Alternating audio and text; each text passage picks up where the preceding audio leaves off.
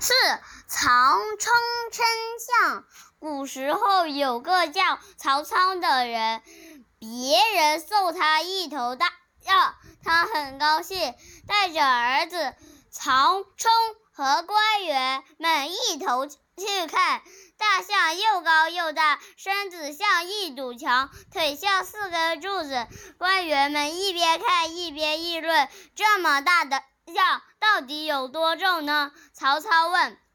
谁有办法把这头大象称一称？有的说得造一杆大秤，砍一棵大树做秤杆；有的说有了大秤也不行啊，谁有那么大的力气提得起这杆大秤呢？曹操听了直摇头。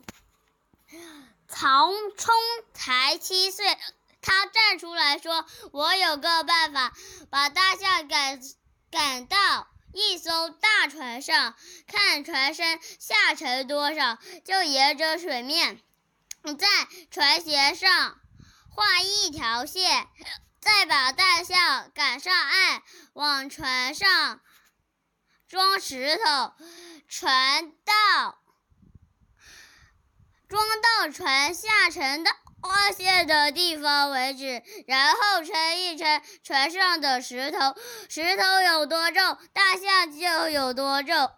曹操微笑着点了点头，他叫人照曹冲的曹冲说的办法去做，果然称出了大象的重量。